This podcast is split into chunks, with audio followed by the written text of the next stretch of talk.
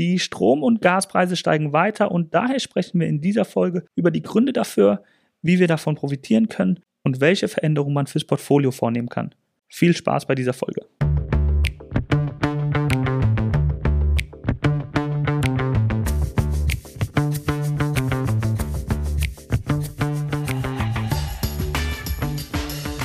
Hallo und herzlich willkommen zu einer neuen Ausgabe von The Message, der Investment Podcast und heute wieder im Stammdur nur mit dir und mir, Uli und Olli. Ja, Olli, schön, dass ich hier sein darf. Ähm, es ist ein schon wieder heißer Morgen, muss man sagen.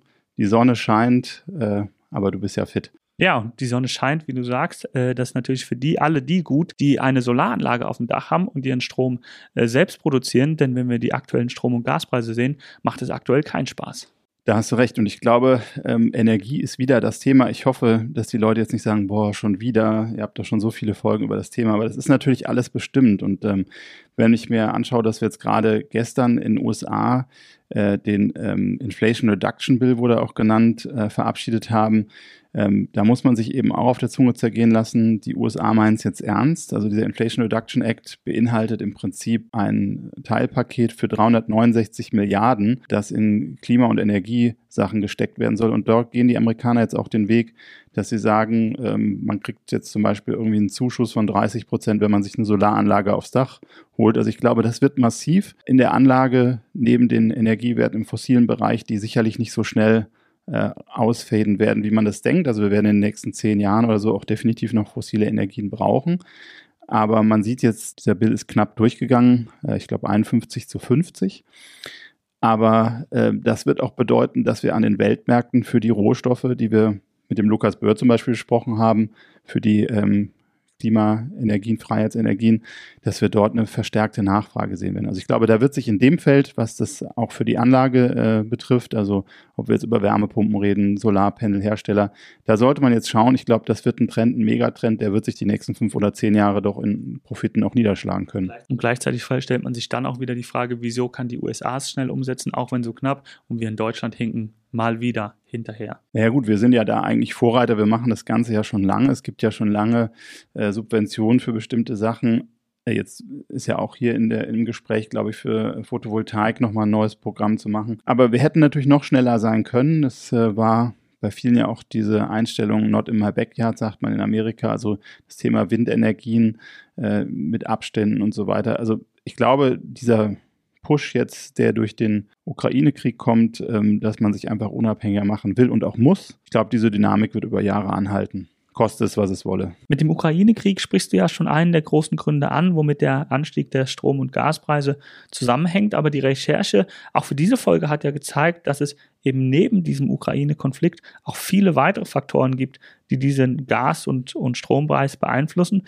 Und neben dem Atom- und Kohlekraftwerkausstieg ähm, von Deutschland sehen wir eben auch, dass die Hitze eine große Rolle bei der Beeinflussung der Strom- und Gaspreise spielt, oder? Das ist die Hitze. Klar, also letztendlich kann man sehen, dass wir eigentlich im letzten Jahr schon steigende Strompreise hatten. Also das jetzt alles auf den Ukraine-Konflikt zu schieben, ist auch nicht richtig. Natürlich kommt ein Großteil durch diese Verknappung und ähm, die Problematik zustande, aber letztendlich haben wir diese ganzen ähm, Sachen, dass eben zu wenig in die Richtung getan wurde und auch Sachen zurückgehalten wurden, ähm, ja, oder zeitgleichen Kohle- und Atomausstieg zu machen. Also die Probleme sind auch zum Teil hausgemacht, das muss man einfach sagen. Und du sprichst jetzt wahrscheinlich auf die Transportsache oder die niedrigen Wasserstände an im Rhein, wie du ja gesagt hast äh, im Vorfeld, dass da eben die Kohle nicht transportiert werden kann. Wir haben, ähm, gestern kam es, glaube ich, dass die AKWs auch eine Sondergenehmigung bekommen in Frankreich, dass die auch wärmeres Wasser einleiten dürfen, was vorher umweltpolitisch nicht war. Also wir sind dort in Europa, es ist wirklich eine tiefe Energiekrise, muss man einfach sagen. Und das führt ja weiter. Also wenn ich jetzt weniger Wasser habe, auch langfristig Wasserkraftwerke oder so, jetzt, da, da kommen, also wir kommen eigentlich überall an die Grenzen. Wir müssen wirklich das Portfolio der Energieversorgung breiter aufstellen. Jetzt sind dies natürlich alles Faktoren, die den Gas- und Strompreis für den Endverbraucher negativ beeinflussen.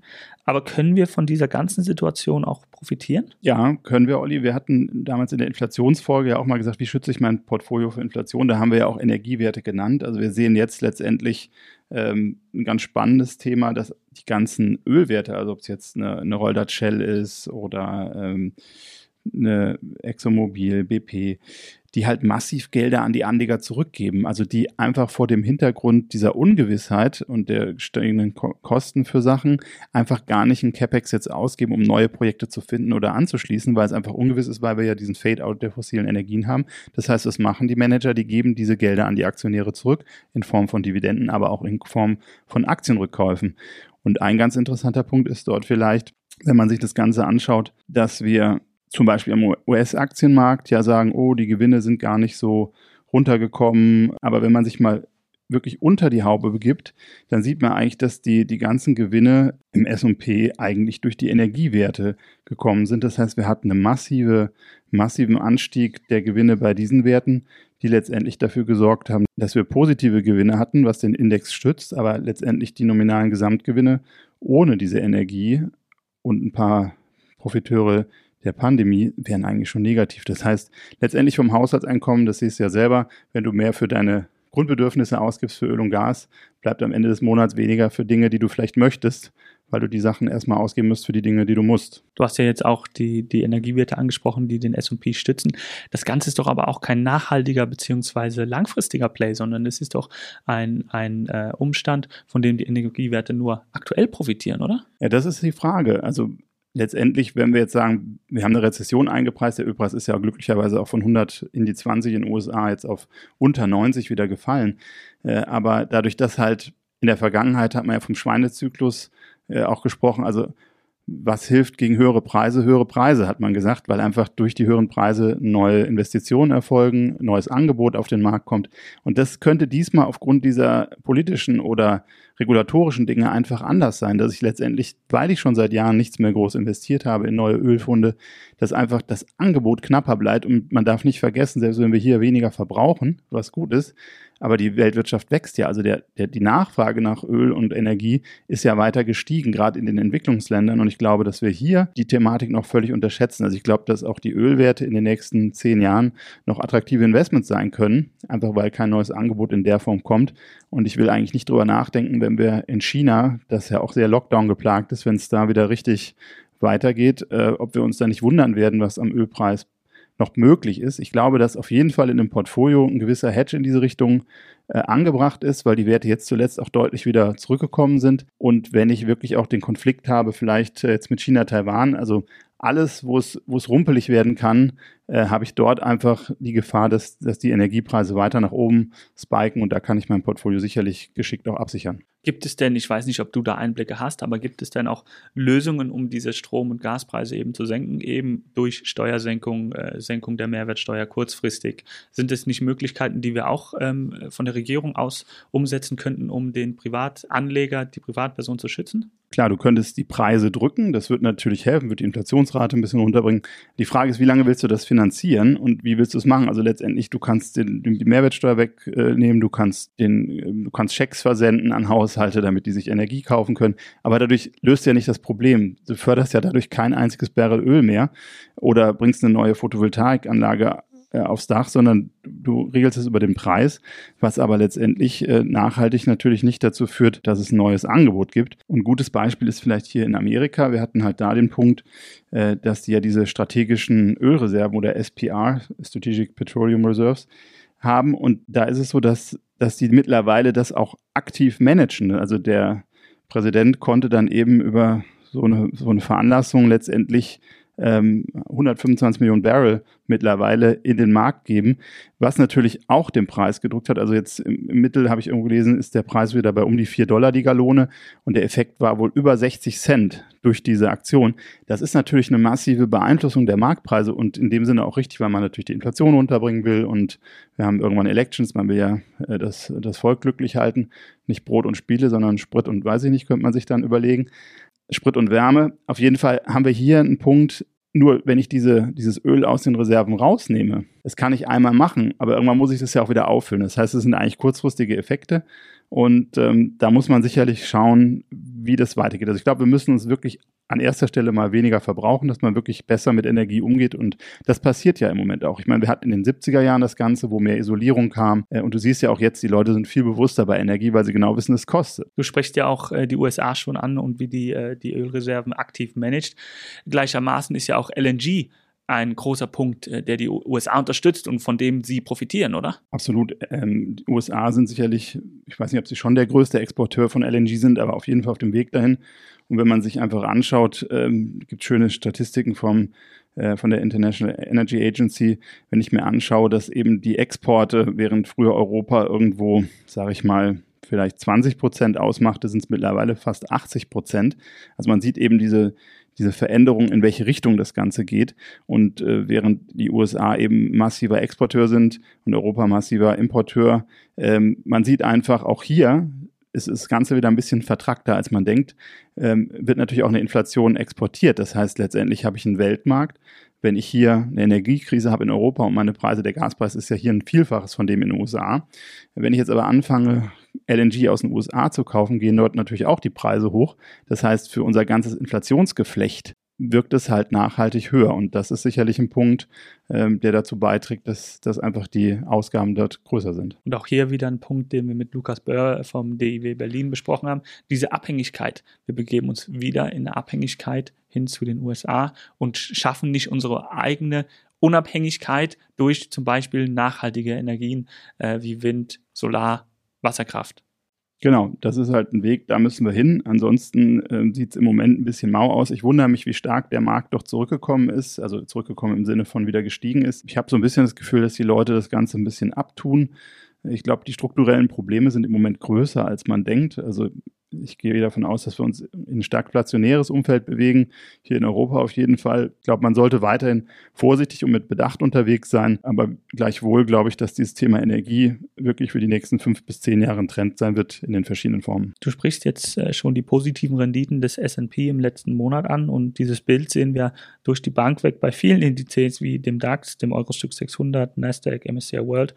Bleibt es aber ein kurzfristiges Phänomen? Ich glaube, man muss fein unterscheiden, wo was ist. Also wir hatten jetzt zuletzt einen deutlichen Abverkauf bei den Energiewerten, die eben deutlich unter Druck kamen. Jetzt haben die Internetwerte wieder ein bisschen zugelegt. Also letztendlich muss man natürlich immer von Fall zu Fall das einzelne Unternehmen anschauen. Aber ich glaube, der Gegenwind wird größer werden bei den Verbrauchern. Wir haben Rekordzunahme der Kreditkartenschulden in den USA, was eigentlich auch nicht gesund ist. Ähm, und äh, ich würde mich auf die Sektoren ein bisschen fokussieren, wo man einen Rückenwind hat.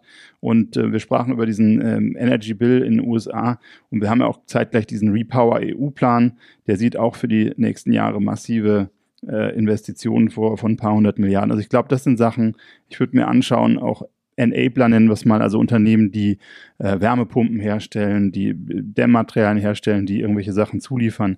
Ich glaube, das ist etwas, da wird man über die nächsten Jahre noch viel Freude haben. Zu Beginn dieser Folge hattest du auch den aktuellen Konflikt in Taiwan angesprochen. Welche Auswirkungen könnte dieser auf die Wirtschaft haben? Das war natürlich damals schon ein bisschen die Sorge, als Russland in der Ukraine eingefallen ist, dass man sagt, nicht, dass jetzt zeitgleich, äh, es äh, war ja damals im Februar auch schon mal, dass irgendwelche Kampfjets in, in den Luftraum von Taiwan flogen. Das ist eine Gefahr, die da ist. Ich glaube, dass Xi Jinping dort auch weiter eine Unabhängigkeit von China vorantreiben wird in den wesentlichen Strukturen und Dinge, die wichtig sind, ob es jetzt Versorgungssicherheit ist mit Nahrungsmitteln, Energie und so weiter. Also da wird man sich unabhängig aufstellen. Und wir haben letztendlich äh, Taiwan natürlich auch äh, die geostrategische Bedeutung für den Schiffsverkehr. Also ich glaube, irgendwie um die 88 Prozent der großen Containerschiffe müssen durch diese Straße oder fahren aktuell durch diese Straße. Das heißt, äh, wenn es da irgendwo Disruptionen gibt, werden die Schiffe auch Umwege fahren müssen, haben wir wieder Probleme bei den Lieferketten.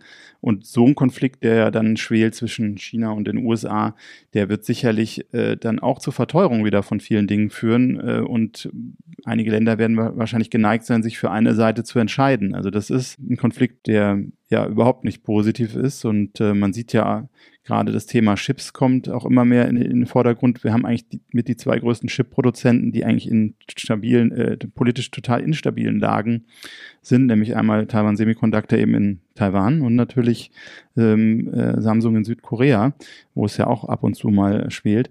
Also das ist auch, glaube ich, der der Punkt, dass eben jetzt auch viele ähm, Chipfabriken in Europa oder in den USA selbst gebaut werden, weil man sich dieser Abhängigkeit dieser Sache einfach bewusst ist. Und das wäre insgesamt natürlich äh, ein super negatives Ereignis, weil es auch wirtschaftlich eine viel, viel größere Bedeutung noch hätte als äh, das jetzt mit der Ukraine. Wirtschaftlich und zusätzlich auch nochmal das Portfolio noch mehr herausfordern. Genau, also in dem Moment, wo sowas passiert, ich glaube, dann da sieht man nochmal einen richtigen Dip nach unten. Und es wird natürlich dann auch dieses äh, Stagflationsumfeld befeuern. Nachdem wir nun einen guten Überblick über das aktuelle Geschehen und die Herausforderungen bekommen haben, was ist denn deine Message zur Portfolioausrichtung? Wie sollte man sich aktuell aufstellen? Ich glaube, man muss einen größeren Shift, das klingt immer so dramatisch, so ein neuer neuer, neue Zeit oder diesmal ist alles anders, sind immer so die teuersten Worte. Aber ich glaube, man sollte sich schon überlegen, dass diese Friedenszeit der letzten Jahre oder wie man in den letzten 40 Jahren mit dauerhaft sinkenden Zinsen, äh, niedrigen Inflationsraten, Globalisierung angelegt hat. Ich glaube, man muss das Portfolio schon ein bisschen anders aufstellen. Jetzt sind wir alle Leute, wenn wir nicht gerade in den 70ern äh, schon gearbeitet haben, dass wir einfach gar keine große Erfahrung im, im realen Leben mit dem Thema Inflation und Stagflation haben. Also ich glaube, wenn ich eine Firma wäre, würde ich mir irgendeinen Manager äh, aus Lateinamerika oder irgendeinem Emerging Market holen, der einfach eine reale Erfahrung hat im realen Umgang in der Firma mit dem Thema Inflation. Wir sehen jetzt schon, dass sich das Working Capital aufbläht, dass Firmen mehr Gelder binden müssen, um eben dieselben Materialien zu bekommen, weil die einfach teurer sind. Und ich glaube, für ein Portfolio sollte man schon sich dieser Sache eben öffnen und äh, dahin schauen, was hilft da, einfach viel lesen über die Themen. Und ich glaube, dass Anleihen nach wie vor real nicht gut sein werden und dass man definitiv sein Portfolio anschauen sollte und die Themen Gold und auch äh, Rohstoffe dort mit einbinden sollte, um diese Diversifikation hinzubekommen. Und was machst du mit, deinen geliebten Sachwerten und Aktien? Die bleiben natürlich äh, ein Grundpfeiler des Portfolios, aber eben die richtigen Unternehmen. Also wirklich äh, Unternehmen, die gute Margen haben, die auch verteidigen können, die die Preise weitergeben können. Also ich glaube, dass gerade Unternehmen, die das ein schlechtes, äh, eine schlechte Bilanz haben, hoch verschuldet sind, die eben das nicht äh, machen können, dass dort jetzt nach jahrelang zu niedrigen Zinsen äh, wirklich ein Realitätscheck kommt und man wirklich sieht, welche Firmen überlebensfähig sind oder welche am Kredittropf hingen. Insofern ein schwieriges Umfeld, wo wir unser Portfolio eigentlich fast komplett neu aufstellen sollten und robuster machen wollen für das, was jetzt aktuell kommen sollte. Auf jeden Fall. Und das war es schon wieder mit dieser Folge.